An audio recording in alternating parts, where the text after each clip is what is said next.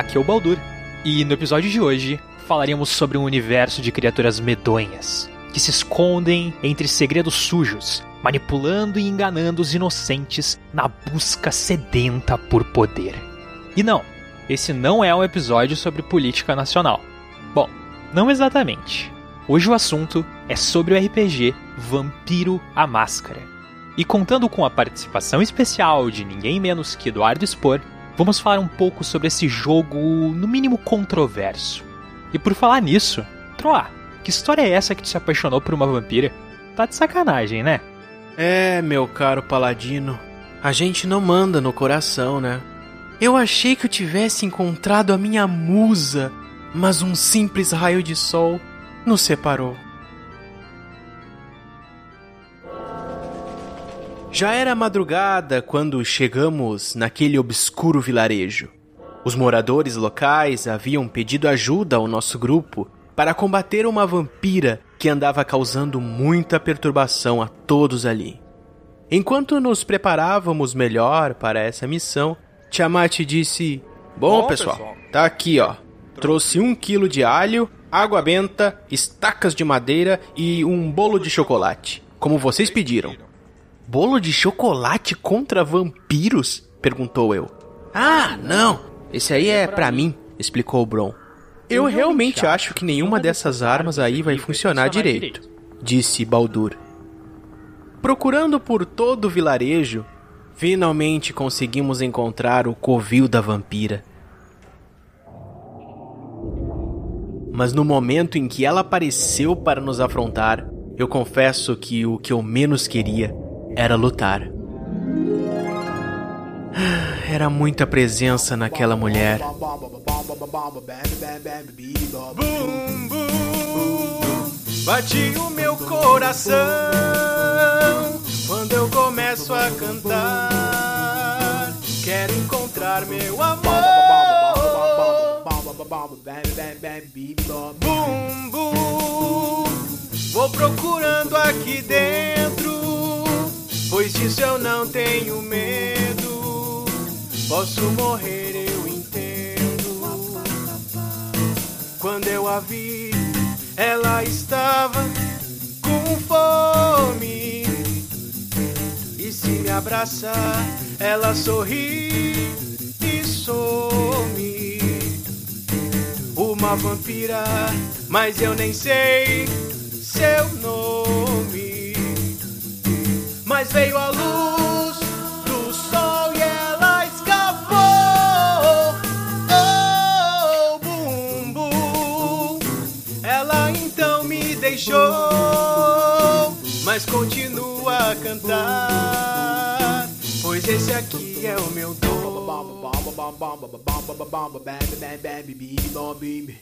Boom. Me gasguei. Ao nascer do sol, ela conseguiu fugir com notável rapidez. A luta ainda não havia terminado. Eis que no horizonte avistamos um antigo companheiro celestial descendo dos céus e pousando em nossa frente. Era o anjo Expor que surgia com a luz do amanhecer, trazendo o seu conhecimento para nos ajudar numa nova missão para derrotar o vampiro Robertão.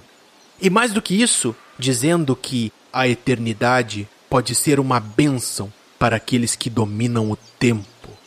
Agora, o que, que ele quis dizer com isso aí, eu já não sei.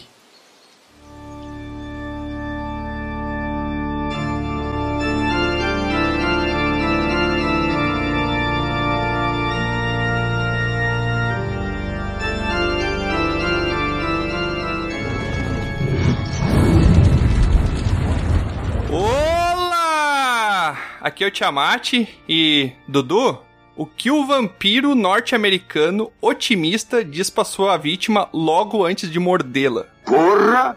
Tudo isso? Caramba, quantas variáveis aí da piada. complexo, complexo. é, né? Como assim, cara? A piada é muito complexa não dá muito certo, não. É inglês, né? O que o vampiro norte-americano otimista diz pra sua vítima logo antes de mordê-la? Ele diz o seguinte: Be positive. O sangue de Jesus tem poder! ah, Meu Deus. Como assim? É muito ruim, eu já sabia que ia ser ruim. O, o Tiamat, tu não tem nenhuma outra frase que tu Não, queira fazer? hoje eu não tenho, hoje eu não tenho. Acho que foi uma piada negativa essa daí tua. aí. Alguém vai Boa. ter que fazer uma piada muito boa pra gente ficar no 0x0. pra compensar, né? Tá bom. Olá, aqui é o Baldur e não, a velha mencionada no livro de Nod não é a Rainha Elizabeth. Eu não entendi a referência. Olha, o cara já puxou um dado lá da, O cara da puxou literatura. lá o livro de Nod, Aham, né? sim. Olá, aqui é o Troá e Baldur. Oi. Tu sabe o que que um assamita fala pra sua vítima antes de morder ela? Nossa, também. Digamos que não. Ele fala: Shh, quietos. Que merda, hein? Ah, não, cara. Oh, cara. Não, cara. Tá, só, só pra ver se eu lembro, é o nome da disciplina isso, né? É, o nome da disciplina. Só pra ver se eu entendi, né? Vai que eu não tivesse entendido a piada. Olá, aqui é o Bron e eu não sei nem onde é que eu tô hoje, cara. Eu estou na lagoinha? Vou começar pelas aberturas aí, tô boiandão. Ele acabou de acordar Ou um seja, abraço. mais um episódio normal. Normal, terça-feira, terça-feira. Ah, tu é bárbaro, a gente dá um desconto. Fala galera, meu nome é Eduardo Spor. Vamos falar hoje sobre o mundo das trevas, mais especialmente Vampiro, a Máscara, esse sistema polêmico e revolucionário. O maluco é brabo. Olha, Olha olha, essa é a definição: polêmico e revolucionário. Boa. acho que foi o primeiro sistema político, digamos assim, que eu joguei. Onde as tramas sociais eram muito mais importantes do que pegar um Goblin e machado nele. Ó, Tá, cara, mas aí eu acho que Vampiro à Máscara começa muito antes da trama política. Ele começa muito mais naquele horror pessoal. Sim, muito antes. Ele começa lá em Caim, né? bah, essa Muito antes. É, meu, mas, mas aí vai tomar no seu. que isso, cara? Que absurdo. Ah, ô Tiamat, uma piada ruim a cada 10 minutos, Tiamat. A gente já combinou isso aí. Ah, desculpa, desculpa. Aventureiras e aventureiros, sejam bem-vindos a mais um episódio de Dragão Careca. E hoje, mais um episódio daqueles que vocês gostam, eu sei que vocês gostam. Que delícia, cara! Daqueles episódios onde a gente fala sobre RPG. A gente abordou vários sistemas aqui, já falamos de Dungeons and Dragons, já falamos de Fate, já falamos de. Quais os outros a gente falou? Já Os brasileiros lá aquela vez. É, sistemas brasileiros. A minha memória funciona com dois. Vários, tem esses dois aí. Duas referências e acabou, não lembro do resto. né? Dois já é vários. né? Mas então, antes da gente começar aqui, estamos com a grande presença do Dudu Spor aqui, o nosso grande escritor aí que tá com seu novo livro. Ô Dudu, fala um pouquinho pra gente aí sobre o novo livro. Pô, cara, valeu aí pela lembrança aí. Pois é, cara, lançamos aí o livro em novembro, na verdade, né? E já tá no mercado aí, cara. É o Santo Guerreiro Roma Invicta, um livro que fala sobre a história aí, supostamente real, do nosso querido São Jorge aí, o maior guerreiro da cristandade. Pra quem gosta aí de, de fighters, né? Paladinos e afins, é um livro excelente aí pra conhecer. Santo Guerreiro Roma Invicta, em todas as livrarias aí. Eu fiquei sabendo que tem algumas livrarias aí do Rio que, se você for, tem até com autógrafo já. Gostaria que fosse em vários lugares do Brasil, né? Mas como moro aqui no Rio, foi o que deu pra fazer. Rodei algumas livrarias aí da Zona Oeste, da Zona Norte, e, e agora eu vou pra Zona Sul do centro da cidade. Deixei alguns exemplares auto- autografados lá pra galera. Ô, Ah, que bacana. bacana. Quando você vier pra Porto Alegre, tem que avisar a gente, hein, pra gente conseguir o nosso autografado aí Claro, também. pô, lógico, eu vou perturbar muito vocês aí. Espero que seja o quanto antes. Todos nós esperamos. É. E São Jorge, né? Tudo a ver com dragão. É verdade, ó. Dragão Careca, só. São Jorge, já tá tudo Eu teria certo. medo se eu fosse tu, Tiamat. É verdade, né? E morreu. Mas então, antes da gente começar aqui, só dando um recadinho lá do pessoal da guilda, chamando o nosso correspondente pra falar pra gente sobre as últimas notícias lá da guilda. E é com você, correspondente.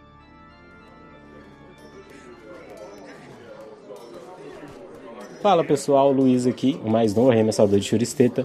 E hoje eu estou aqui direto da guilda para falar que os trabalhos por aqui não param e o grupo ele só aumenta. Tem até uns gatos rondando pela guilda e mesmo que o Tiamat garantiu que eles estão aqui só para controlar a luz, a gente ainda não sabe como o Cavarto vai reagir à presença dos felinos. Cara, participar dessa guilda é uma experiência, viu, velho? Além de apoiar esse que é um grupo sensacional de aventureiros, você ainda tem acesso a materiais incríveis, como um conto de terror interativo escrito pelo próprio Tiamat. Parece bem absurdo, mas é sério. Para quem quiser apoiar, é só buscar por arroba Dragão Careca no PicPay ou ir no padrim.com.br barra Dragão Careca ou então entrar no próprio site, que é lá no www.dragãocareca.com. Um abraço e é com vocês aí do estúdio. Valeu! Muito Ah, não, não obrigado por responder. Muito bom, cara. É, a gente ia melhorar, ia melhorar. O Bro, o Bro é se- sempre autêntico, né? Ficou bom, ficou animado, ficou animado. Mas muito obrigado aí, é sempre bom ter notícias novas aí da guilda, saber como é que tá o andamento. A gente que tá tão distante aí, com aventuras tão longe, achamos até o Dudu no meio do caminho aqui, olha o quão longe a gente foi. Ô, Troá, eu acho que você tem um recadinho pra gente também, né? É verdade? Eu não sabia disso. Não tô sabendo agora. Ah, meu Deus, a gente combinou, Troá? O que que a gente esse combinou? reca- Ah, Vocês não sabem fazer programa? Não, acabei de abrir o pergaminho aqui, tá? Tem um aviso sim. é que você que tá escutando a gente aí, ó, nós vamos falar hoje de, como o Dudu já falou, sobre Vampiro a Máscara. E a gente também fala sobre muitos assuntos. E se você quer saber os assuntos que a gente fala, é só você entrar lá no nosso site, que é dragãocareca.com. É um site gringo, né? Não tem BR, mas a Oh gente é my. É BR. que cobrar por caracteres aí, foi uma barata. Cobrava por caracteres. e lá você vai, além de ver os nossos episódios, tem os links para os outros portais que levam principalmente a um lugar chamado Instagram. Tá de brinquedo de mim, cara? E lá você vai ver, tem as tirinhas do Cavarto, tem as samples que a gente coloca dos episódios ali com alguns cortes, tem as, as artes de capas que o Pardo aqui também faz. E lá você pode acompanhar a gente, é só dar um follow lá, O quê? que é seguir na tradução em inglês, né? Dá unfollow. É, eu entendi também, só dar um follow. Ai, meu Deus, Tem que dar Dá um follow. follow lá se você o follow segue é ali. parar de seguir o troço, só pra avisar. Não é dar um follow, é dar um follow. Ah, mistura. Ou é português ou inglês, não mistura os troços, cara. Vai confundir o ouvinte aí, O. Bro ficou confuso ali, não entendeu Ah, não sei também. nem o que o cara tá falando. O Bron parou de seguir a gente agora. É, deu um follow. Fiz o que o Troa mandou. Mas então, sem mais delongas, vamos começar o nosso episódio sobre Vampiro, a Máscara.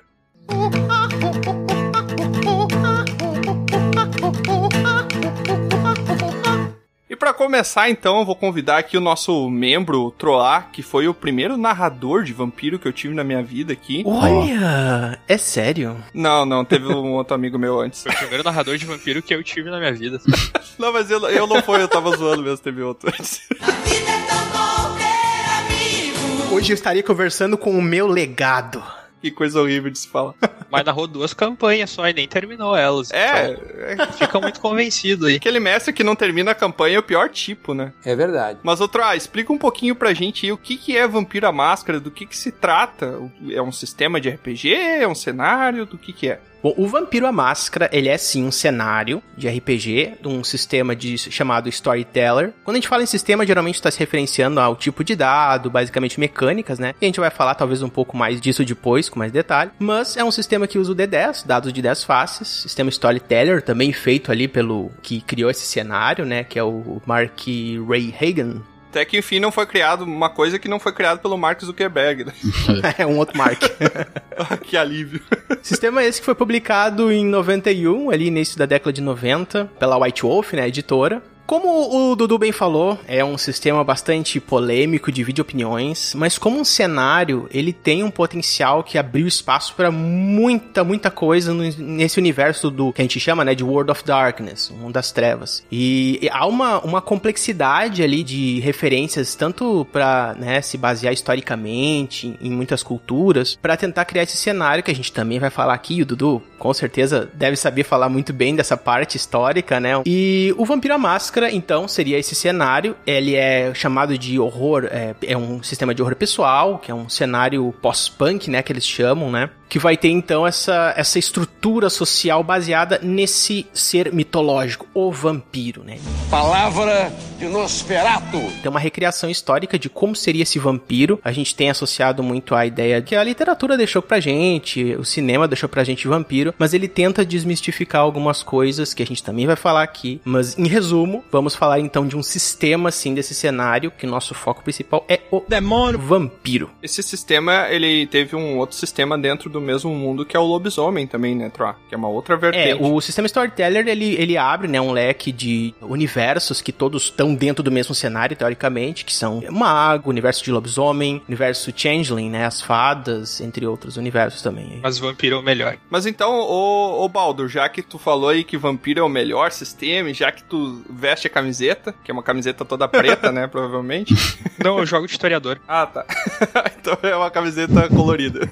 Mas então, Colorida, colorida. fala pra gente um pouquinho sobre o sistema storytelling aí, conta pra gente o que, que ele trouxe pro universo do RPG, qual foi a agregação que ele teve, se teve uma mudança muito grande quando o Vampiro foi lançado, como é que foi essa, toda essa situação? Cara, em termos de sistema, eu acho que Storyteller, na maior parte, a coisa que ele traz de bom é uma agregação com o cenário muito grande. Todas as coisas do sistema são muito baseadas na história, todas as coisas são muito baseadas em como as lendas funcionam. O sistema em si é uma porcaria. Porcaria! Combate é horrível. Tanto é ruim que a segunda e a terceira edição de Vampiro à Máscara ficaram famosas por aquelas fichas Power Rangers, sabe? Aham, é. Começa a colocar um monte de coisa pra ficar muito forte. Exemplo claro, eu mestrei uma mesa por muito tempo, dois anos, e lá pelo final tinha um Tsimice que olhava pras pessoas e conseguia moldar a caixa torácica das pessoas a 6 km de distância. Glória a Deus. Meu Deus. Cara, é, foi isso que o sistema ele ensinou assim: ah, não dá liberdade pro jogador que o jogador não sabe usar. Sabe? Ah, mas aí você coloca as, isso que ele as- trouxe de as bom. regras de ouro, né? Se o sistema ele abre potencialidade de fazer determinadas coisas, por mais que essas coisas possam ser ruins se feitas, é um problema do sistema ou é um problema de interpretação do sistema? Como o mestre vai colocar isso na sua aventura? Como ele vai interpretar aquilo? Porque existe a famosa regra de ouro que eu acho que fica bem evidente no, no Storyteller, né? E será, será que isso é o problema do sistema mesmo? Porque eu já joguei mesmo à Máscaras muito funcionais. Não, perfeito, perfeito. Eu acho que mesa de Vampiro à Máscara, principalmente com iniciante, sempre funciona, porque ele ainda não leu o livro. O iniciante nunca leu o livro. O jogador, ele precisa estar jogando muito tempo pra ler o livro. Daí o jogador lê o livro, ele descobre que ele, as bolinhas que ele preenche na ficha, que ele vai pintando, elas têm um significado.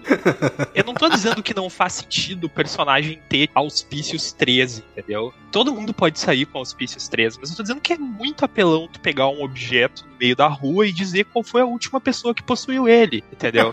É, é- é forte demais, é tipo, é muito forte. Pega Tremere, por exemplo. Tremere é um jogo que, se o jogador tá buscando crescer dentro da capela lá, dentro daquela organização deles, ele começa a aprender uns rituais, daí eventualmente ele vai ler o livro dos rituais lá, e daí ele começa a pensar, bah, eu posso ter esse aqui, eu posso ter esse aquele lá. E eu não tô dizendo assim, a menos que tu bana todos, qualquer um é muito forte. É isso que eu quero dizer. O sistema é escrito de um jeito que todas as coisas são muito quebradas. É um pouco desbalanceado também, né? Tem algumas habilidades que são É. muito mais fortes. Exato, Vampiro à Máscara é muito desbalanceado. O Baldur acabou mencionando já alguns clãs ali, alguma coisa que a gente vai falar um pouquinho mais depois pro nosso ouvinte entender também. Porque o Bron não entendeu nada, né? Porque vai É. na capela tremer, o Bron tá achando que. A grande questão, por exemplo, como as coisas deviam funcionar, em algum momento tu vai ver algo do tipo assim: ah, tu precisa de uns cinco vampiros pra dar conta de um lobisomem, e na verdade não é assim. Precisa de 30 lobisomens pra dar conta de um vampiro.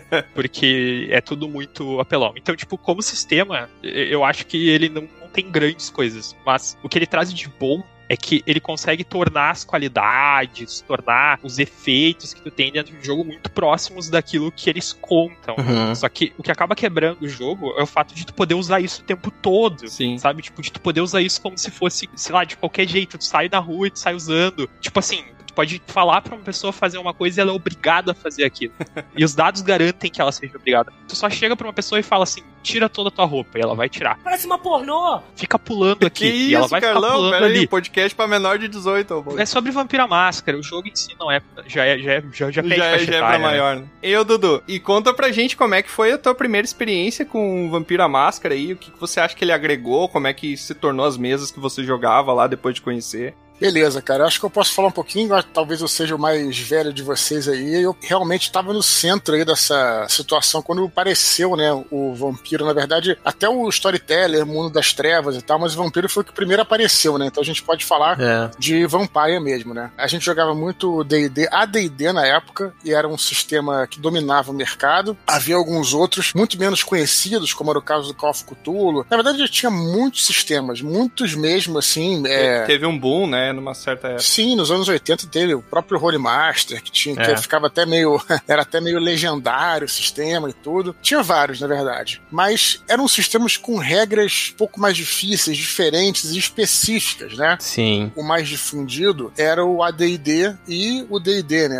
A versão mais antiga do D&D, mas principalmente nessa época, principalmente era o AD&D. O AD&D é a segunda edição do Dungeons and Dragons, que eu acho um RPG excelente, muito bom, mas ele era muito engessado também, né? E depois de você jogar muito tempo AD&D, você tentava fazer coisas diferentes, não conseguia e tudo. E aí eu acho que o Vampiro triunfou por vários motivos, cara. Principalmente por trazer um sistema muito diferente, uma proposta muito diferente.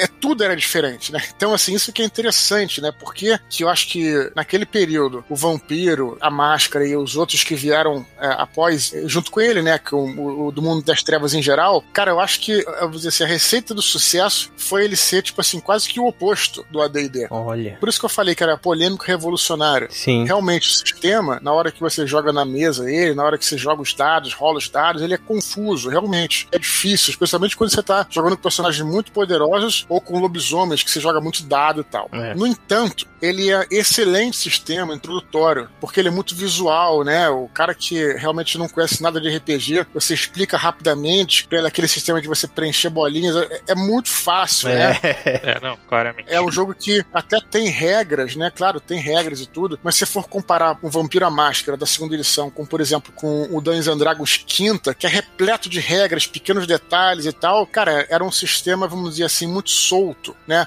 Também bom pro iniciante e tudo mais. É claro que depois as coisas foram se modificando, foram incluindo novas regras, aí ficou uma, uma salada só, e é talvez até por isso que, enfim, que o cenário, que o próprio RPG tenha assim se diluído, eu acho. Mas aí é outro papo. Perdeu a mão, né? Na verdade, são várias razões aí que, enfim, mas, mas eu diria isso, né? E, aí, então, esse foi meu primeiro contato aí com o vampiro, né? Eu, eu sempre gostei mais realmente do medieval, tudo, mas o vampiro chegou assim com uma proposta diferente, e aí a galera começou a jogar. Depois acabei jogando outros cenários, né? Como lobisomem, joguei anos uma, uma campanha de lobisomem, joguei também outros cenários ali do mundo das trevas, mas acho que o vampiro é o. Não dá pra. É claro que cada um tem a sua preferência, mas eu acho que o vampiro é o mais icônico. Eu acho que foi ele que, apesar de Mike Reinhagen, que é o criador do cenário, criador do jogo, ele ter dito que ele, na verdade, criou o primeiro Wraith, ou Aparição, que é um jogo sobre fantásticos e tal, eu diria que o vampiro foi mais icônico, foi o que sedimentou o próprio cenário, que é o punk gótico, né? Que sedimentou os clãs e depois isso foi copiado no caso das tribos lobisomens e tal. Sim. Então acabou que ele virou o carro-chefe da White Wolf, no caso que era esse estúdio que produzia esse jogo. Então aí a gente começou a jogar, eu jogava muito com o Bruhá, que era o que eu gostava, mas aí depois eu vou falando, Curioso. vou falando conforme vocês, a gente vai seguindo a discussão aí. Ô, Dudu, eu conheço gente que jogava vampiro só pra ter desculpa de andar de sobretudo e óculos escuros. I am the night. Entendeu? Essa aqui é uma. O próprio Dudu falou, né? Teve... pra live action o negócio. Eu tenho um amigo que era o vampirão, era o próprio vampirão, sabe? Isso foi uma das outras coisas, cara, apesar da, da zoeira que é excelente, mas foi outra coisa que foi revolucionária, porque o Vampiro veio propondo também um famoso jogo ao vivo, né? Olha isso. Qual foi o lance, né, cara? É difícil explicar. Eu vou tentar voltar no tempo aqui para como eu participei desse todo esse movimento aí do participei não, mas estava nessa época tudo.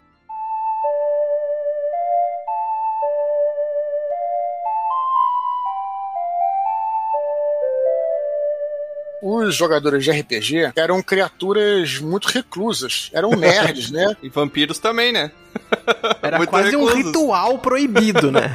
Não, mas então, aí quando veio o vampiro, né, e a galera começou a curtir, começou a organizar, porque estava no livro as regras do jogo ao vivo. No livro você vê lá que o próprio criador fala que propõe a live, os live actions, né, que eram os jogos ao vivo e tal. Sim. O que aconteceu? A galera já estava entrando, né, pela cronologia da existência dos RPGs no Brasil. É muito interessante isso. A galera estava começando a entrar na adolescência. Quem era criança e começou a jogar D&D estava entrando na adolescência. E era um adolescentes, né, tímidos e tudo mais. E a galera começou a organizar essas lives como se fossem festas. Claro que era uma, um negócio de se vestir e tal, é engraçado, até meio ridículo e tal, mas pra galera era maneiro porque era uma forma de sair de casa, encontrar com os amigos, conhecer pessoas, né? É. Aí começou também, no caso que era, era um jogo muito masculino, o AD&D, por o vampiro ter uma, um apelo assim, não sei, talvez mais político ou talvez mais social e tal, começou a atrair as meninas também para RPG. Isso foi excelente porque a galera começou a se encontrar e começou a se conhecer e, e aí aqueles nerds, que eram os nerds de jogar RPG, pô, na casa dos pais, acabaram se socializando por meio do vampiro. Então, por isso que eu digo, cara, que é revolucionário, porque ele foi mais do que um jogo, entendeu, cara? Ele foi um, quase que um sistema social e isso só dá para entender, é aí que eu tô te falando, falando para vocês, quem viveu aquela época,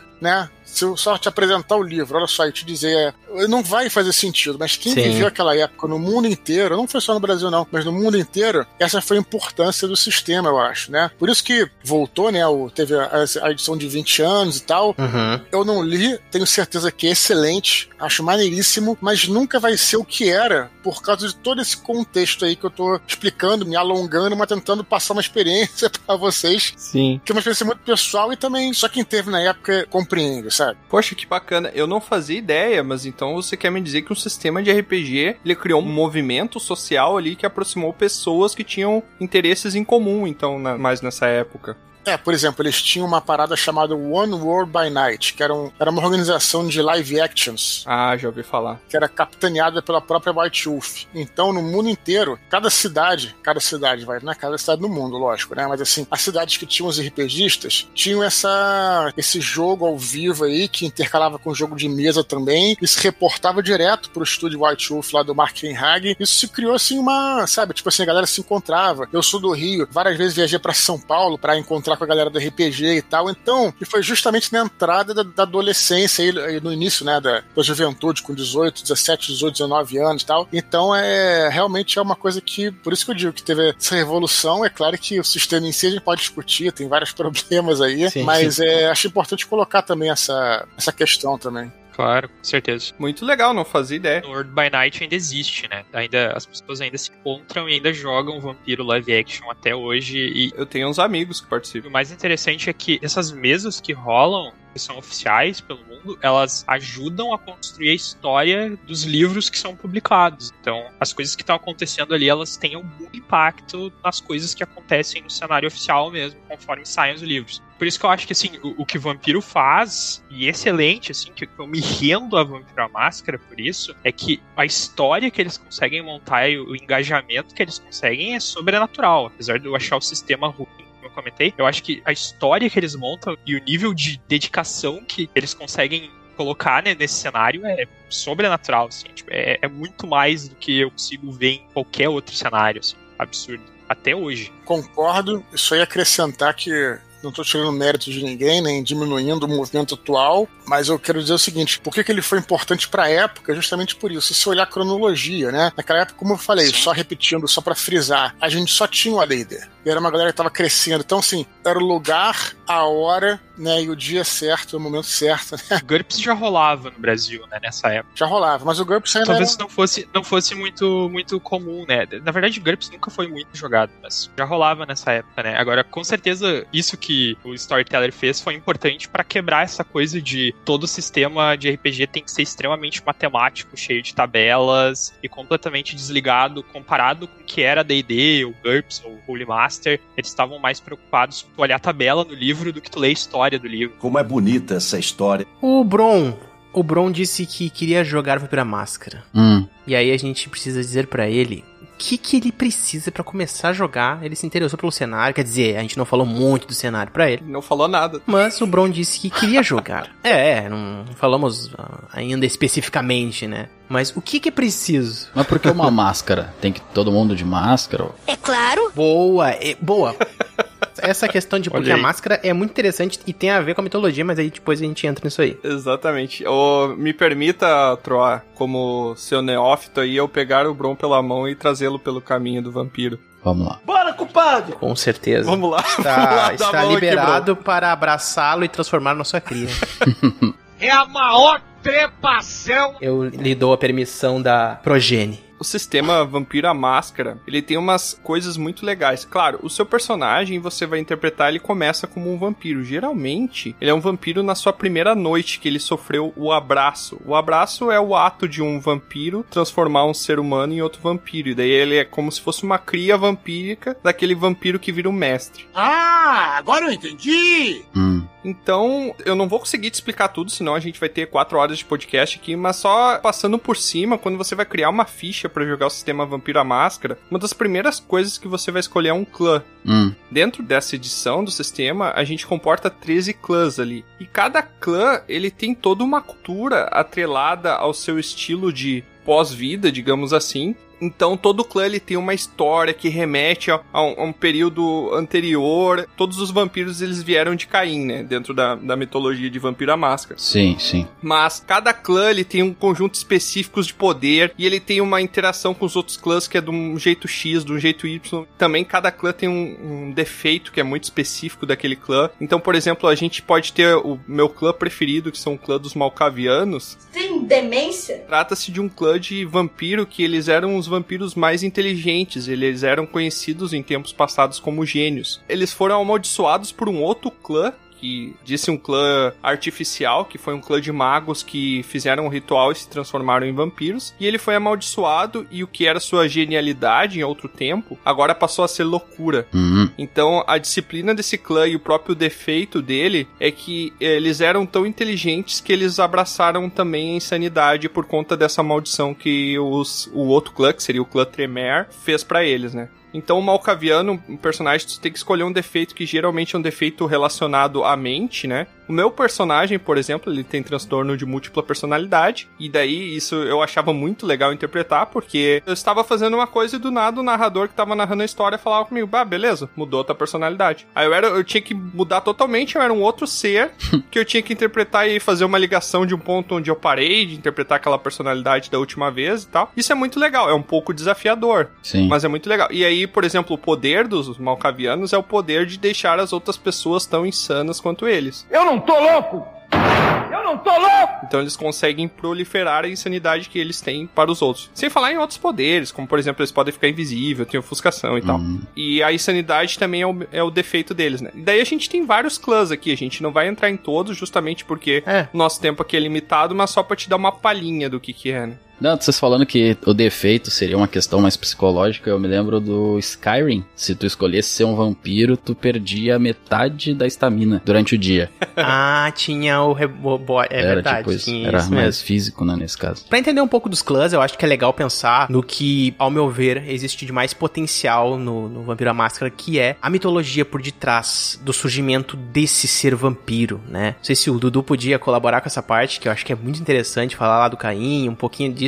Pelo que eu lembro, assim, né, pelo menos do vampiro tradicional da segunda edição, é interessante que ele vai buscar, né, assim como os seres humanos têm a sua própria religião, a sua própria mitologia, a sua própria história, é, ele vai buscar também na Bíblia, né, a origem dos vampiros, né, e aí ele encontra lá na Bíblia uma parada que realmente tem, isso é interessante também, porque tava toda hora na, na nossa frente, né, que é aquela história do Caim, Se torna real quase, né? é, não, então que o Caim foi recebeu três sinais, é dos anjos, e aí você se alimentará de sangue, não poderá ver a luz do dia, algo assim que eu não vou lembrar com detalhes. É isso. Sim, sim. Claro que ele vai dar uma distorcidazinha lá, mas ele encontrou a ideia perfeita, né? A- a- o motivo perfeito do Caim ser o primeiro vampiro. E aí ele vai passando essa condição dele, no caso, né? Que eles chamam de abraço, né? Vai abraçando, vai fazendo outros vampiros. E é muito interessante ver ali como é que teve a primeira cidade, né? A, cida- a primeira cidade foram vários vampiros. Aí depois eles viram que não, não podia todo mundo ser vampiro, senão eles não tinham quem se alimentar. E foram criando as tradições, as leis. Então ele deu uma história atrelada ao nosso mundo, a própria espécie vampírica. O melhor de tudo é que também é uma lenda, né? Ninguém sabe sequer se Caim existiu. Se você fizer um vampiro aí é, de hoje em dia e tal, você não vai saber nem se, se essa lenda é verdade ou não. Sim. E achei muito, muito interessante essa origem que ele deu aí. Pra mim foi a melhor de todas. Eu já li muito sobre vampiro. Ele na verdade se baseou na própria livros da Anne Rice, as Crônicas Vampirescas, que tem muito a ver com a maneira de como ele trata o vampiro, mas a origem dos vampiros da Anne Rice é um pouco diferente. Tá ligada ao ritual egípcio e tudo mais, que eu não vou entrar em detalhes aqui. Mas quando ele coloca isso e atrela a Bíblia, né, que é uma, vamos dizer assim, acho que é o maior documento religioso do mundo ocidental, É. cara, isso aí fica crível dentro da, da proposta que se coloca aí, mistura ali com, com as coisas do Oriente Médio e tal. Eu achei absolutamente incrível. Também todo esse conceito depois, quem sabe dos segredos, né? Vai mantendo, vai escondendo aquilo, aí os vampiros mais poderosos são os antigos e tal. Todo aquela, É. aquele clima de Illuminati um pouco que tem ali. É bem interessante a maneira como ele faz isso. Aí só pra explicar pro Bron, complementando o que o Dudu falou, pra te explicar o que que é a máscara, afinal, a máscara é uma das leis dos vampiros que pelo menos algumas das sociedades vampíricas, que também a gente pode dar uma palhinha mais adiante, Uhum. ela segue, que a lei da máscara é o seguinte,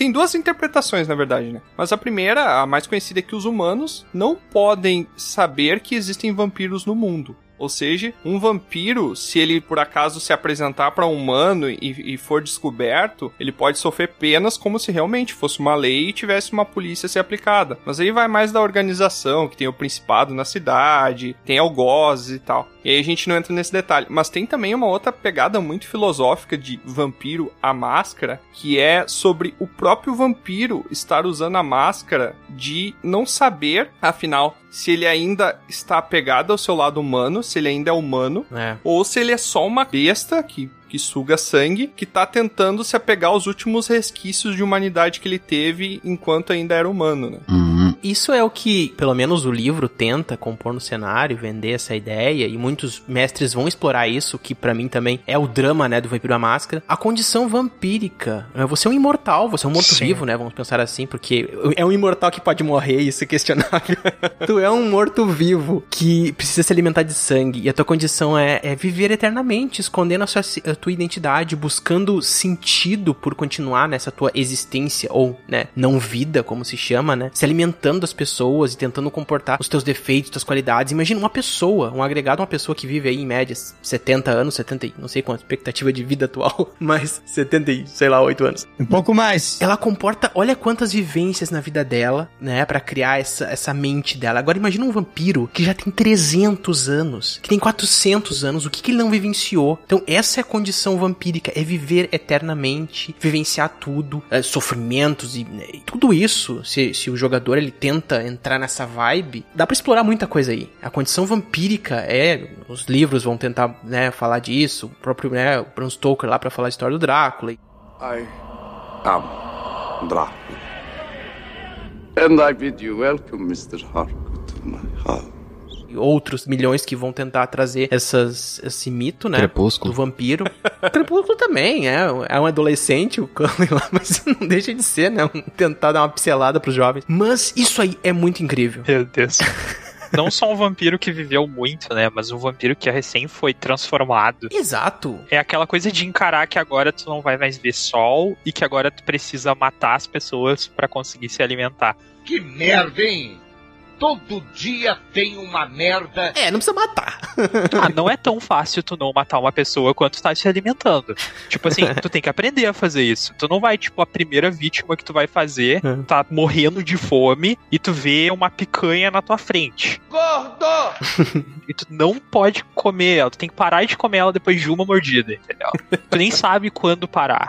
Essa é a questão. Tu não sabe quando parar que vai matar ou não uma pessoa. Então, fatalmente, no começo da tua vida, ainda mais se tu não tiver alguém pra te orientar, tu vai acabar matando gente pra viver, sabe? Tu vai ser colocado nessa posição de que tu tá roubando Sim. a vida das pessoas pra tu viver. E daí, já que foi citado a Anne Rice antes, dá pra citar a entrevista com o vampiro, Então, o que que você faz?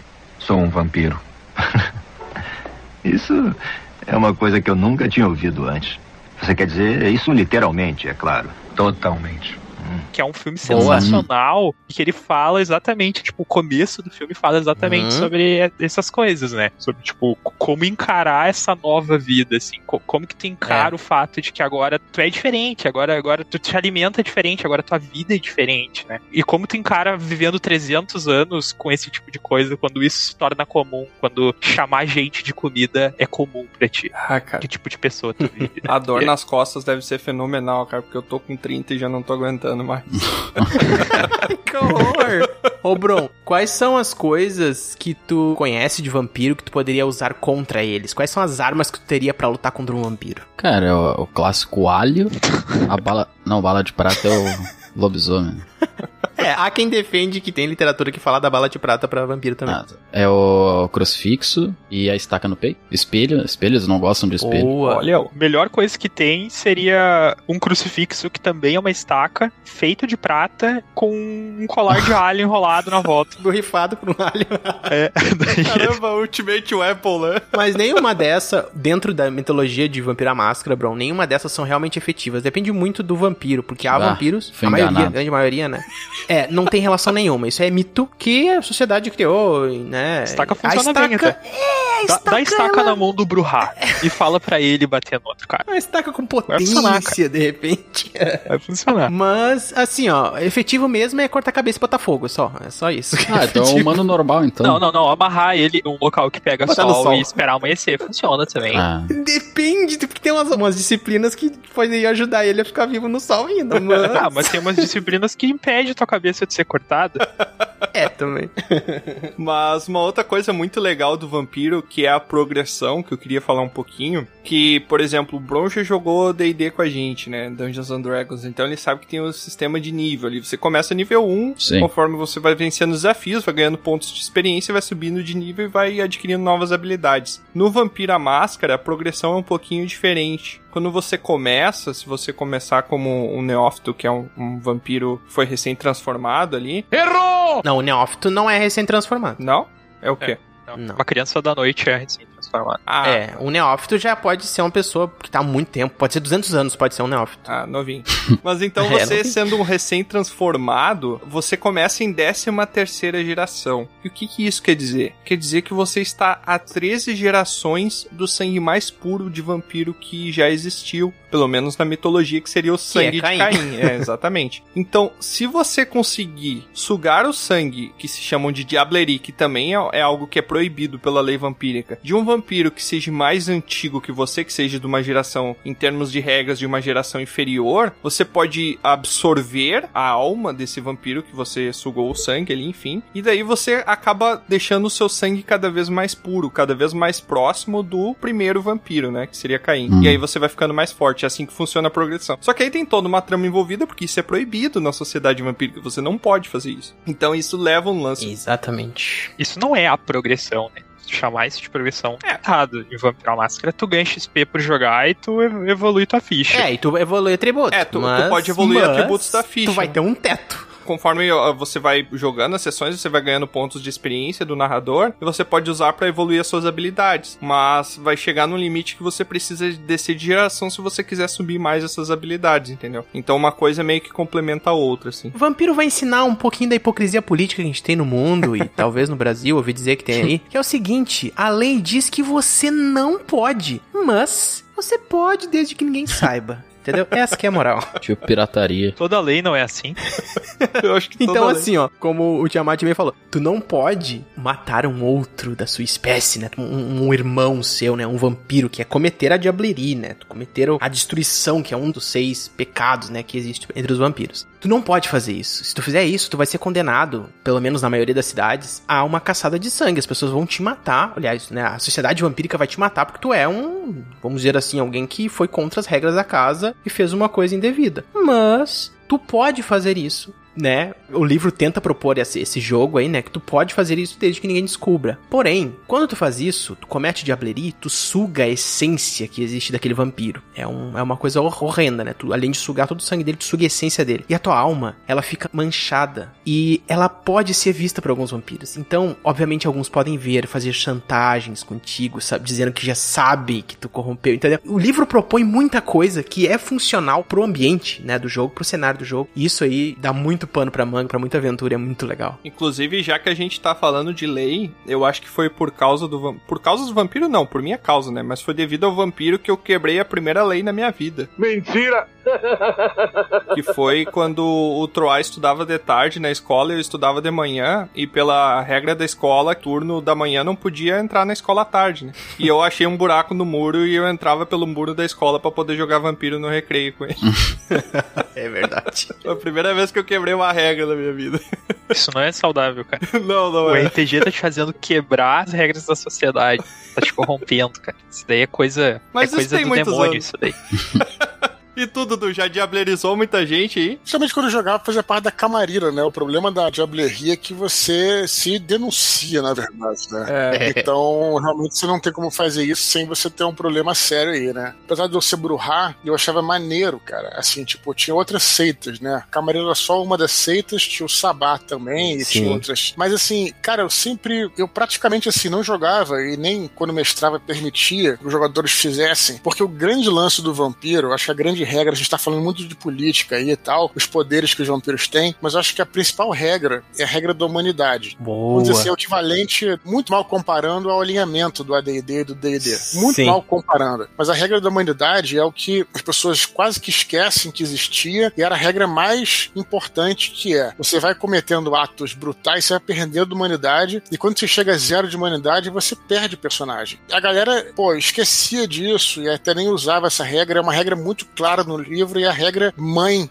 é que a coluna vertebral é, do Vampiro à Máscara, porque afinal de contas é um jogo de horror pessoal. Então, nas outras seitas, como no caso do Sabá ou de clãs que não faziam parte da Camarilla, não existia essa regra da humanidade e eu achava que não fazia o menor sentido, porque o jogo é baseado, como alguém citou em entrevista com o Vampiro e tal, o jogo é baseado não só no filme, na verdade, mas nos livros da Anne Rice. E, você, e quem viu o filme vê ali a, a toda a luta, né? O, o grande interessante do livro, do livro do filme, é, especialmente do primeiro, é a luta do Louis, né? Que é um dos vampiros contra essa condição vampírica para manter a sua humanidade. Era um, realmente é uma história de horror pessoal. Então, sempre tentava me manter, apesar da, dos Bruhá serem mais impulsivos e alguns momentos até violentos, eu tentava manter tudo dentro da Camarilla e tentava colocar os, as outras seitas e outros, outros clãs fora da Camarilla realmente como NPCs, praticamente como monstros, entendeu? Porque, como eu tava falando, existem regras para você jogar com outras seitas, mas, cara, não faz sentido, porque se você não tem essa limitação da humanidade, Sim. o jogo desmorona, na minha opinião. Na minha humilde opinião. Mesmo assim, cara, perder a humanidade depois que tu chega em, tipo, 3 de humanidade é tipo entrar Não. num lugar e fazer uma chacina. Porque não cai a humanidade por qualquer coisa. Não cai, Tá, não cai. Sempre peca- cai com diablerie. Não, diablerie sempre cai. Mas, tipo, É. pra tu fazer assim com atos que não sejam diablerie, tu tem que, tipo assim, começar a matar um monte de criança na creche, sabe? Cara, isso é tão errado. Caramba. Chega um ponto que cair a humanidade é muito difícil, cara. Se tu for ler o cada traço, assim, pelo menos na edição que eu joguei mais de 20 anos ali, Uhum. se tu for ler, tipo, o que que tu precisa fazer pra tu perder um ponto de humanidade, tu tem que ser, tipo, cara, ninguém faz isso. Assim, Serial como, killer, como né? que tu vai fazer aquilo? É absurdo, tá ligado? Não ter aqui- essa limitação que eu acho que é mínima, é completamente injogável. Eu não sei, não sei como. É, realmente, realmente É, eu acho isso. que existem equivalentes. É difícil. Eu prefiro sempre colocar a trilha da humani- da humanidade, mas o livro ele oferece outras trilhas. Que o teu personagem, Bron, quando tu cria, quando tu coloca a trilha da humanidade, tu tem basicamente um- uma barra ali, né? Que vai definir de zero, de, de um, vamos dizer assim, a 10, o quão dentro dessa. Quão humano tu ainda é? É, humano, entre aspas, né? Com o espírito de humanidade mesmo o teu personagem tem. Né? Com mais longe da besta ele tá, o mais próximo da besta, né? Primitiva que ele tem tá. Mas tem outras trilhas. Eu, por exemplo, existe uma trilha que é mais relacionado para a corrupção, que o clã todo dos seguidores de Sete se baseia, né? Que eu acho bem interessante. Que o teu objetivo é tentar trabalhar com a corrupção, não necessariamente com algo, ah, com agressão física, mas com corromper e se dar bem nisso. Então existe uma outra lógica de humanidade que é se aproximar do Senhor Negro, né? O Senhor Negro era um grande, uma entidade, assim, egípcia que... que... Que, que, que, que, que, que, que, que, que, vixe. Tem toda a mitologia dos, do- dos cetistas, né? Que, em resumo, vai fazer tu se aproximar dele, que é se considerar superior aos outros vampiros. Então tem uma outra lógica, uma outra trilha, mas perde um pouco, sim, desse drama de horror pessoal que a trilha da humanidade vai trazer. É que parece que, tipo, no caso dos Setitas ou até do Sabá, a mentalidade do vampiro é muito diferente, né? É. Se tu for ver os seguidores de Sete, eles são religiosos ao extremo, então eles têm uma religião que guia eles, isso dá norte pra eles. Já o Sabá, se tu for ver como o Sabás nasce na história de vampiro, ele nasce de vampiros que eram velhos, mas não eram tão velhos assim, que estavam cansados de vampiros mais velhos fazendo o que bem entendesse. Então eles são uma rebelião a, a Camarilla, rebelião a, a- aquele negócio. Aí quando tu monta um jogador que tá começando a jogar mesa porque ele não quer seguir a trilha da humanidade e ele vai simplesmente se encaixar nesse negócio e tentar meio que seguir uma trilha que ele não entende, que ele não se dedica a isso. Eu não sei, parece que o jogador pra conseguir usar essa trilha do jeito certo, ele precisa conhecer muito mais da história do jogo, sabe? Sim. Não, não parece ser um jogo pra iniciante, assim, jogar de Sim. sabá ou jogar de seguidor de set, assim, na Sim, minha é, opinião. isso com certeza. É, é aconselhável que seja Camarilla sempre, né? Porque. É, vocês comentaram aí sobre seguidor de sete, Camarilla, Sabá. O que que, do que que se trata isso, gente, pro Bruno entender? Então, ô, senhor Bron, pra entender um pouquinho do que, que foi você. chamado assim. Sim, senhor. Uma coisa que é importante tu saber pra te escolher aí o teu clã é que eles se separam em várias clãs que pertencem a alguma seita ou a outra seita. Então vamos pegar uma seita que é bem mais característica do universo, principalmente pra explorar ali com jogadores iniciantes, e é uma seita que, entre aspas, são os mocinhos. É, mais ou menos, mais ou menos. Isso, É. tentando pensar um pouco nesse lado ali de ter o bem e o mal, né? Que são a seita da Camarilla. Mocinho vampiro. É, né? Muito é, errado pois é. Os que menos matam, vampiro. talvez, será que. Os que menos matam, vamos pensar assim, né? Os mais comportadinhos. Que são a Camarilla. Né? Existem clãs dentro da Camarilla, dentro dessa seita, que se dividem em- entre alguns que eu poderia falar aqui. Resumidamente, né? A gente vai ter os Brujas, que são um clã que foi apresentado ali já, né? O gosto por recicla clã pro Dudu. A gente pode falar um pouquinho mais dele, porque que o Dudu gosta tanto deles. os Bruhá, que pertencem à Camarilla. Hora do show! Tem os Gangrel, que são um clã mais relacionado a permitir esse lado selvagem do vampiro. São clãs que geralmente se afastam da cidade, tem uma um pouco mais associação ao rural, ao lobisomem, a figura de fera, né? A figura férica do, do vampiro. Temos os Malkavianos, que o nosso E- Tiamat apresentou, que são os lunáticos, são esses seres que se dizem inteligentes, ou, né, são- não sabem interpretar a própria inteligência, mas são insanos em sua maioria, ou simplesmente psicóticos, psicopatas, loucos, né? Ajuda o maluco, tá doente! Personagens do- dos vários tipos disso aí que dá pra explorar. Vamos ter também os Nosferatos, É a história do veio. que eu quase nunca tive jogador desse clã na minha mesa, mas que é um clã Cara, muito legal, muito legal. Nosferatu. Eu tive um jogador Nosferatu. É Nosferatu é do filme Nosferatu, lembra, Bruno? Exatamente, Bron. Pensa num vampiro Sim. feio. Lembro do Bob Esponja. Me lembra Bob Esponja. Nossa, lembra que eles estavam em dúvida quem é que tava apagando a luz do Siri Cascudo lá? Daí ele, Verdade, no verdade. final ele fala, ah, o Nosferatu. Daí ele pega e dá um sorrisinho. Bom, agora que o Bron acabou de trazer a cultura do Bob Esponja para falar de vampiro a máscara. Perfeito. né? O cara O consegue. Nosferatu é essa figura horrenda que vai trazer da literatura, né? eh, também, o Nosferatu, que é um vampiro que vive no submundo. Ele é o vampiro que mais corrompe a máscara, que tem mais potencial, potencialidade pra corromper a máscara, porque ele é uma figura feia. Ele é uma figura que um se um humano vê, ele entra em choque, ele pode ser um, ele perturba, né, visualmente e o olfato também muitas vezes, né? Porque eles vivem no esgoto e por mais que eles se lavam, eles sempre vão ter um cheiro pútrido que tá na maldição deles. Não foram abençoados como outros clãs, como por exemplo os Ventru, Como ele, como a mãe dele que eu conheci também, como a Vânia, que é sua mulher, como o Damião. É, os Ventru também pertencem a esse. São outro clã. Os Ventru são chamados de sangue azul. São os mais aristocratas políticos que se consideram os mais importantes, assim, uma estirpe alta, elevada, que também fazem parte da Camarilla. Os Toreador, que é um outro clã mais hedonista, assim, um clã mais ah, preocupado com o prazer da carne, com desfrutar da não vida, já que, né, eh, estamos imortais, vamos aproveitar isso aqui, fazer o que a gente bem entende, É a maior putaria. Pensa que a cerveja não tem mais gosto. Aí o que que tu vai fazer? Você tem que buscar outra coisa. Esse, esse é o toreador. O toreador é em busca de alguma coisa pra substituir a cerveja, que não tem mais gosto. Baita resumo. E por último, e não menos importante, temos um pseudo-clã. que são os Tremer.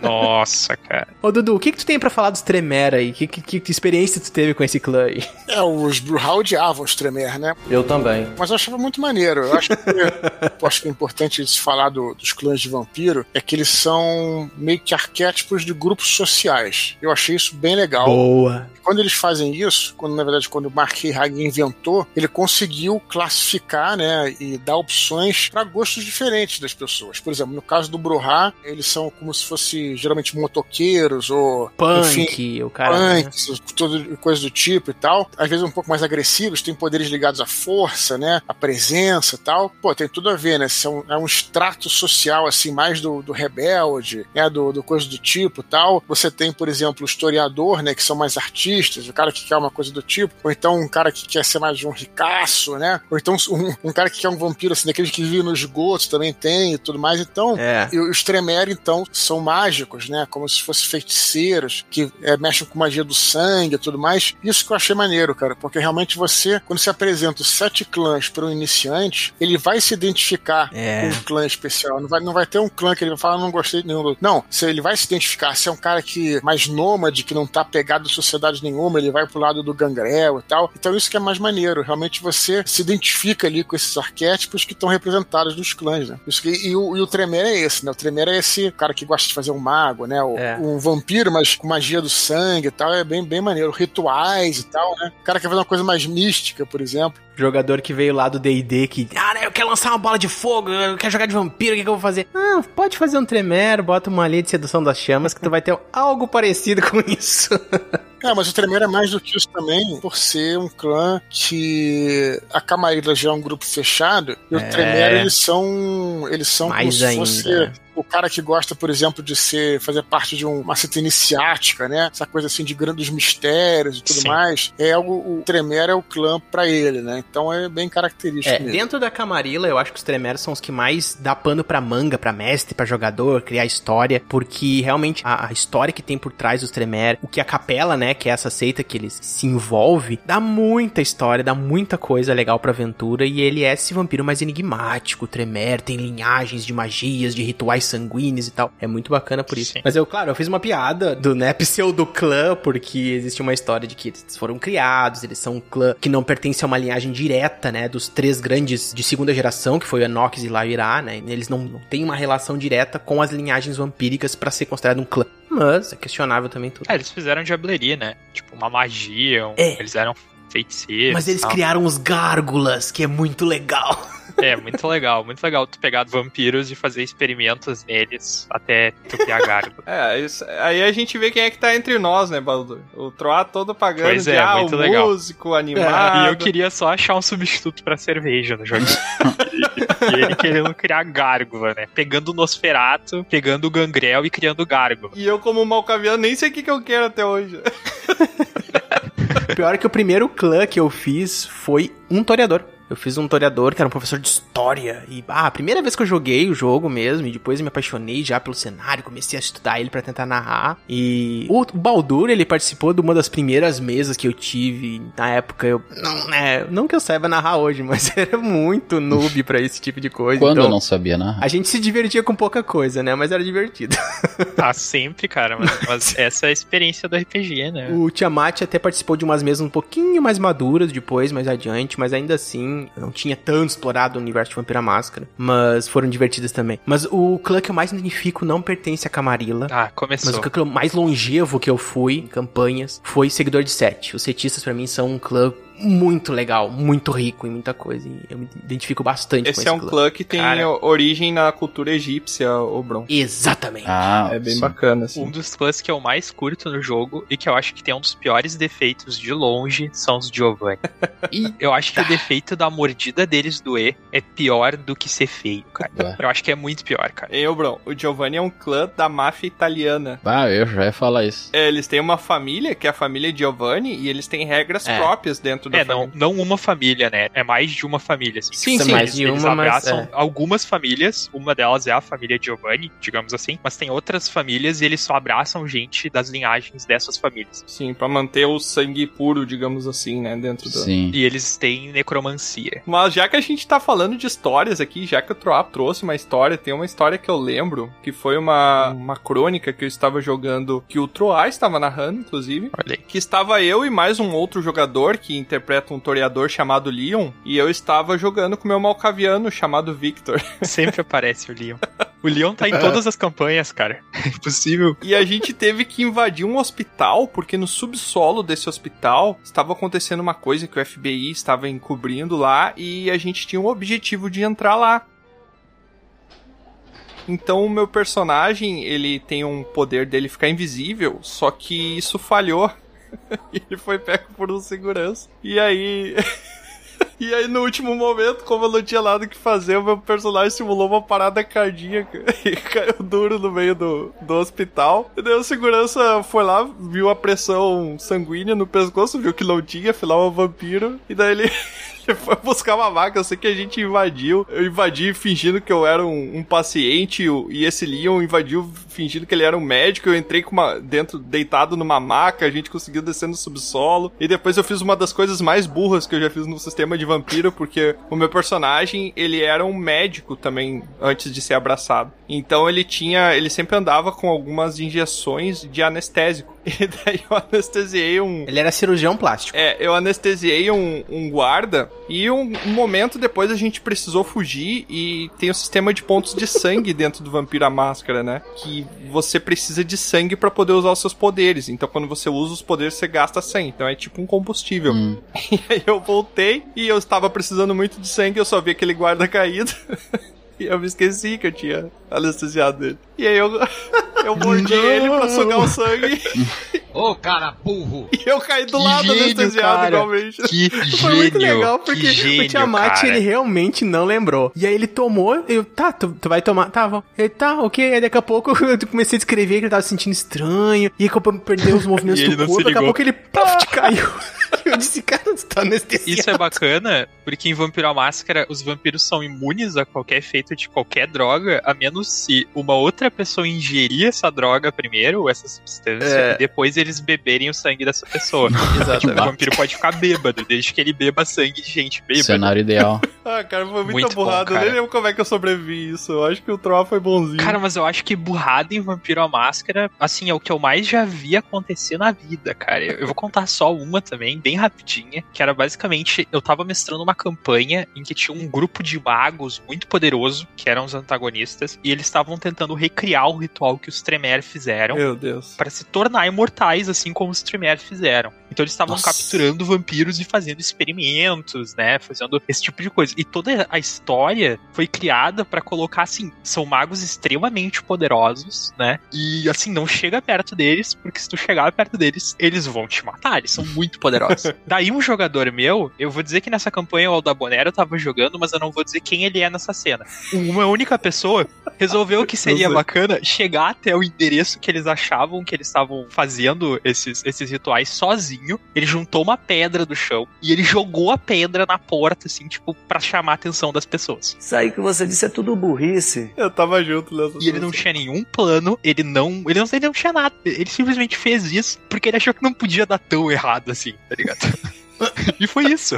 Ele chamou a atenção de, tipo, 15 magos furiosos. Dizendo, eu sou um vampiro, venham me pegar, façam experimentos em mim, sabe? Tipo, Ah, isso, isso me lembrou uma sessão que eu acho que era o Troá narrando também, que eu tinha um Bruhá atirando no grupo com uma AWP, né, com um sniper, e daí eu fiquei invisível, eu consegui ir até onde ele tava e eu consegui parar atrás dele. Só que meu personagem é muito fraco fisicamente, eu tentei matar ele e não consegui. E daí bem na hora que eu ia tentar apunhalar ele, ele se virou e perguntou quem eu era e tal. E eu comecei a fingir que eu era o aliado dele, que tinha sido enviado ali. Eu sei que a sessão acabou com eu indo de moto embora com o cara. E eu não conseguia sair do papel, porque senão ele ia me matar se soubesse que eu era inimigo. Eu fui embora com o bandido de moto pro horizonte. Até onde vai, né, meu?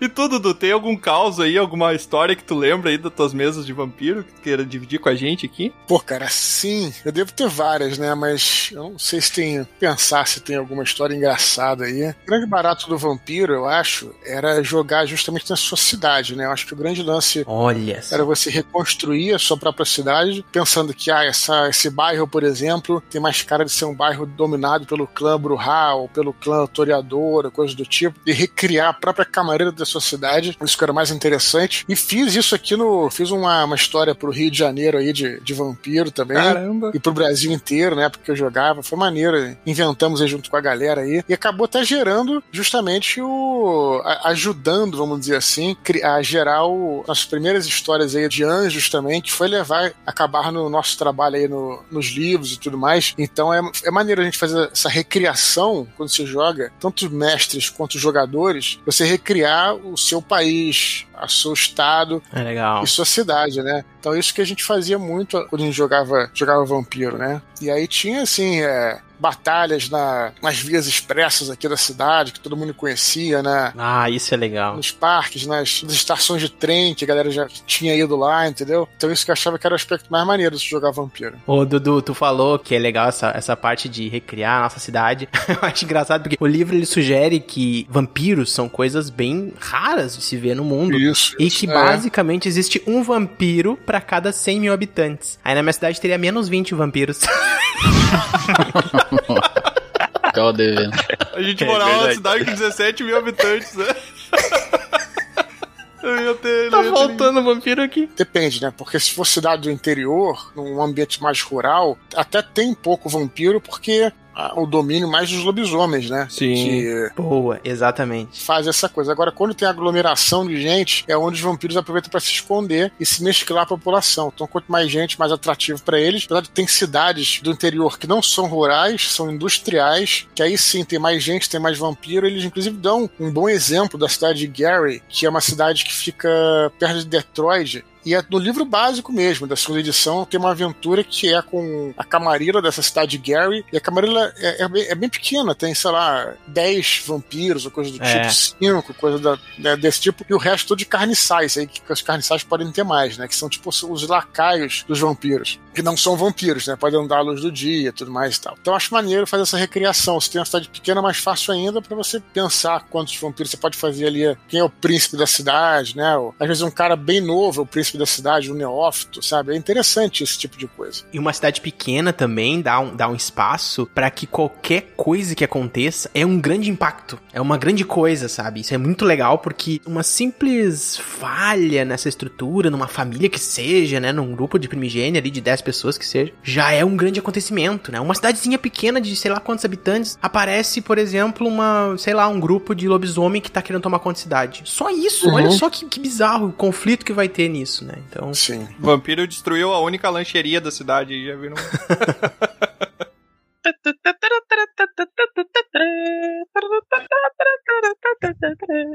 Mas então, gente, já que a gente tá falando de recriação aqui, pra encerrar esse nosso episódio, eu vou pedir ajuda aqui de todos os membros que estão aqui na mesa, pedir ajuda do Dudu. A gente vai criar um personagem, a gente vai criar um NPC que vai habitar o mundo de Dragão Careca. Pode ser que ele apareça nos nossos especiais de RPG, pode ser que não, pode ser que ele apareça num livro futuro aí, não é mesmo? Algumas ideias estão sendo feitas aí. Quem sabe? Eu vou pedir pro Bron, que é o nosso menos experiente aqui da mesa ao assunto. A gente vai criar um personagem que é um vampiro, Bron. E eu quero saber qual que é o nome dele. Pode ser E essa bomba aí, bicho? Robert. Robert. Robert, o vampiro Olha, Robert. É nome de vampiro, Robert, Robert. um britânico, Robert. E Dudu, vamos, vamos construir então esse vampiro aí. Qual que é o clã desse vampiro? Qual que é o clã do Robert? Cara, pelo nome é um Ventru, né? Opa. Ventru, né? Robert é um nome assim bem tradicional, né? É. Então Sim, sim. é maneiro um pegar o que o outro falou antes, porque aí realmente vai fazendo sentido, né? Sim. Eu acho que pode ser Ventru. Um Ventru Robert. Se fosse Robertão, seria um Nosferato. Cuidado Nosferato. Cuidado! Robertão Nosferatu ia ser, ia ser bala. Robertão do Beco 48 é o Nosferatu certo, né, meu? Vamos lá, Robert Ventru. Mas eu quero saber, o, o Robert ele foi abraçado quais são as ambições do Robert, o que, que ele almeja, o que, que ele quer. Ele foi abraçado hoje, nessa noite, enquanto a gente tá aqui falando, o pobre Robert foi um infeliz que estava num beco e foi abraçado por um outro vampiro, por um Ventru. Provavelmente quer comer, né? é faz sentido. o cara quer dar ambição no primeiro dia do vampiro, cara. Primeiramente é importante perceber o seguinte: muitos vampiros abraçam com intenções já, não é? Alguns abraçam porque, Ah, sei lá, sim. né? Mas qual é a intenção de terem abraçado Robert? O que, que Robert tem a oferecer pra um Claventru? Vinho. O que, que Robert faz da vida? Ele vai ser o candidato político das próximas eleições. Boa, gostei. Robert, candidato político. Candidato ao quê? Vota em Robert. Deputado? Deputado, um deputado. Robert é um nome, um nome de linhagem. Eu acho que o Robert, ele é o candidato que vai surgir do além pra ser candidato à presidência. Caracas. Eita! tá bom, então tá. Candidato a presidente, então, de um determinado lugar lá, o Robert. Então, existem intenções de. Peraí, se ele for eleito e ele é um vampiro, isso é um problema, né? Não, não, porque eu não tem, sei. Nunca ouviu falar na Baróvia, Baldur? tem presidente aí que, que nunca aparece nos lugares, que nunca aparece nos debates. Ele só vai falar que tava lá, ele, ele é um Ventru, né? Ele fala que teve lá, todo mundo acredita. Mas então, Dudu, qual que é o defeito que o Robert tem, além do, claro, do defeito dele como um Ventru, o que, que você acha que a gente pode colocar como um... Característica, né? É, Negativa. como um nêmesis do, do Robert, o que, que ele tem de problema na vida dele que vai dificultar essa, essa questão. O fato de ser um Ventru, eu acho que uma característica dele, um defeito que ele pode ter, é ser um cara muito ambicioso. Né? E Ousado demais. Ou, eu não, charia, não cha- chamaria nem de ousado, mas de ambicioso no sentido ruim, né? Porque eu acho que a ambição dele Hum. pode ser um defeito também, né? Ele pode querer passar por cima de tudo sem pensar duas vezes e acaba mexendo com quem não deveria mexer. É, e principalmente porque ele é um vampiro querendo ser presidente, né? Já tem uma, uma maior ambição, Ambição. possível, né? Então, uma ambição demasiada temos no Robert. E quais são as, as qualidades que, além de possibilidade de ser um prefeito, que quais são as qualidades dele que fez presidente, o, tá? o- Tá diminuindo a ambição aí do Robert. Já diminuiu. Ele desiste fácil, acho que ele desiste fácil. Ele queria ser presidente, daí agora quer ser prefeito. Não é muito persistente. É, eu acho que se ele quiser ser um político da cidade, ele vai ter problemas com a máscara, né? Sim, eu acho. Pois é. Mas hoje em dia tem o Zoom, né, o Dudu? Daí ele faz pelo Zoom de noite ali as conferências e grava e posta no outro dia. tá.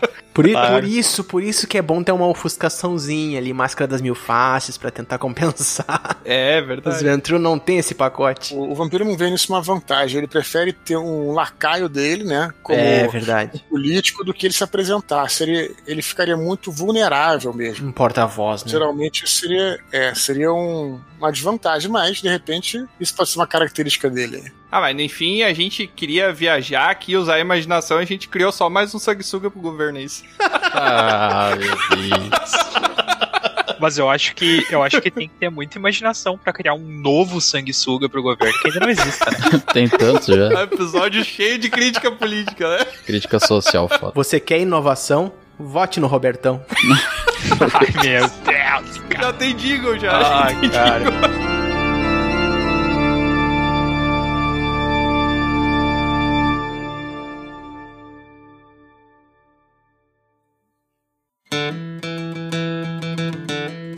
É, mais uma aventura chega ao fim. Mas é claro que não para por aqui. Você pode acessar dragãocareca.com e descobrir sobre outros portais para nos acompanhar. E se você quiser fazer parte da nossa guilda, fica aqui o convite do bardo. Acesse PicPay ou padrim.com.br e busque por Dragão Careca. Seu apoio será muito bem-vindo. Obrigado por nos acompanhar e até a próxima!